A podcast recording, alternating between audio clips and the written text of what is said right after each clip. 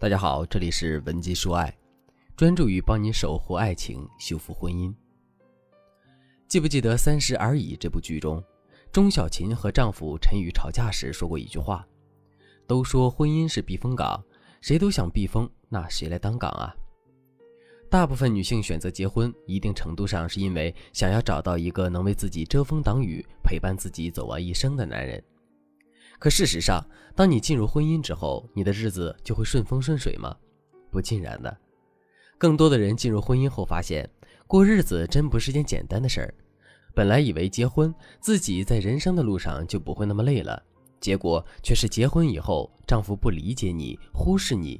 很多时候，你不仅要独自扛起生活的风雨，甚至很多风雨都是另一半给你的。你是不是也会问自己？难道上辈子做了什么孽，老天非要让你经受这种折磨吗？姑娘，别傻了。我想告诉你的是，很可能你现在经历的这些风雨都是你自找的。接下来的内容，我会告诉你两个大招，教你拯救婚姻于无形，避免过度内耗。如果你现在就迫不及待的想要让我们帮你解决你的情感问题，也可以直接添加微信文姬零零五，获得一对一免费的情感分析。一，通过共情建立起坚固的情感桥梁。在咨询中，我总结出来一个道理：越是关系和谐的夫妻，双方都更容易切实的站在对方的角度去思考问题；而越是关系不和睦的夫妻，双方彼此都是十分挑剔，试图通过这些挑剔挑出对方更多的错误，以此来引发更多的争吵。共情这个技能对于我们人类来说有多重要呢？我来简单的形容一下。比如说，经常有学员问我怎么样让男人不出轨，可能在一些情感公众号或者大 V 们会教给你这样或那样的技巧，但我想告诉你一件让人有点伤感的事情：就算你完美的像《三十而已》中的顾佳，也不能做到百分之百的让丈夫杜绝出轨。但我们要强调的事实是，如果你们夫妻之间的感情够坚定，就会对对方形成更有力的道德约束和责任心。可以很好的降低对方出轨的概率，所以不论如何，我们一定要学会共情。它不仅可以用在你们夫妻的相处上，还可以用在任何的社会关系上。前段时间有个姑娘和丈夫吵了一架后找我咨询，丈夫说她丈夫那个人有什么事儿总是自己一个人闷着，每次他们都是因为丈夫不够坦诚而吵架。最近这一次，就是因为她看到丈夫总是闷闷不乐的，怎么问她都说没事儿。姑娘觉得很焦虑，她开始自己猜测对方闷闷不乐的原因，越想越觉得是不是丈夫在外面有人了，心思都不在自己身上了，所以接着就开始和丈夫撒泼找茬，寻求更多的关注。就是在这个过程中，他们两个大吵了一架。我给这个姑娘的方法是，先去观察，确认对方是不是真的有难以解决的问题，还是单纯的男人一时心情不好。如果他真的有什么难以解决的问题，那他很有可能会透露给身边人一些不寻常的信号。所以，同样的情况，你就可以去问问他的同事、朋友或者是家人。通过和家人打电话，姑娘才知道，原来最近公公的老毛病犯了，想来他们的城市做个小手术。既然是来儿子的城市动手术，按理来说肯定要住在儿子家里，但是姑娘的丈夫一直很自卑。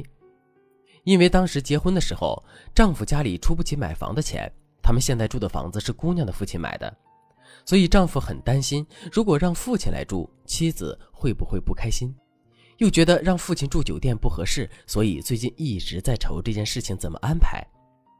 之后我让姑娘和丈夫说：“老公，最近咱妈打电话来说，好像爸的身体不好，你赶紧把爸接过来看看医生吧，就住在咱们家，到时候我晚上回来还能给你们做饭。”她丈夫听完这番话，第一反应就是露出了难以置信的表情，紧接着紧紧地握住了姑娘的手，高兴的说话都语无伦次了。而如果这个姑娘一直找不到丈夫不和她讲心事的原因，那她很可能就会感觉，因为是丈夫不够爱她，或者是外面有了第三者，继续和丈夫找茬。到时候积蓄已久的负面情绪爆发后，他们可能连面对一些很普通的问题时，都会忍不住争吵。所以。日后等待这对夫妻的肯定是无尽的恶性循环，而当学员展示出了自己共情能力后，他的内心只会充斥着对妻子的无限感激，觉得妻子不仅懂他，还能体谅他。这样的操作绝对让你们的夫妻关系变得更加紧密坚固。二，把选择权交给对方，反而能得到你想要的结果。很多女性都遇到过这样的困惑：当你和对方意见相左的时候，你给出任何意见，他都会反着来，有点像刻意的和你赌气。你觉得他行为幼稚，他觉得你是在不断的否定他。去年有个姑娘在微博上问我，丈夫总是不尊重她的意见，她让丈夫往东，丈夫偏要往西，搞得她心很累，该怎么办？我让她讲了讲前因后果，原来是她和丈夫平时最大的爱好就是打游戏，当时出了一款新的游戏机，价格很高，大概有一个月的工资那么多了。丈夫问她怎么样，她说挺好的。然后立刻反应过来，丈夫可能想买，于是就立刻严肃地说：“你不会是想买吧？你那么多游戏了还不够吗？难道每次出行你都要买吗？也太浪费了吧！”结果她越说，丈夫越生气，直接对她说了一句：“乐意买不买是我的事儿，我用我自己的钱，你犯得着心疼吗？”结果呢，两个人就是吵得不可开交。这种事情其实很好解决。当对方带着肯定的情绪来询问你的意见时，其实他已经是抱着非买不可的想法了。如果你这个时候去否定他，他肯定会产生抵触心理。所以你越往东，他就要越往西。你可以这样对他说：“哇，我觉得这个游戏机的手感肯定不错，老公你太有眼光了。”如果他接着顺势表现出自己想买下来，你也要把决定权给他。嗯，虽然有点贵，不过你要是那么喜欢，你就买吧。人性往往是，别人越是认同你的时候，你越能理性的去思考。这个时候，他反而会去考虑花这么大的价钱去买一个新出的游戏机是否值得。接着，你要继续给他画大饼。老公，你真决定不买了吗？哇，现在真的好成熟啊，都可以克制自己的物欲了。等咱们钱再多点儿我给你买更好的。这里的重点是给他最初很会克制自己的人设。同时让他觉得这件事情的决定权在于他自己，还能让他思考，放弃了一个游戏机就能得到妻子的认可和家庭的地位，一点都不亏。而且你的另一半很可能会越来越向能克制自己物欲的人设靠拢，所以这件事怎么想你都不亏。今天这两招你学会了吗？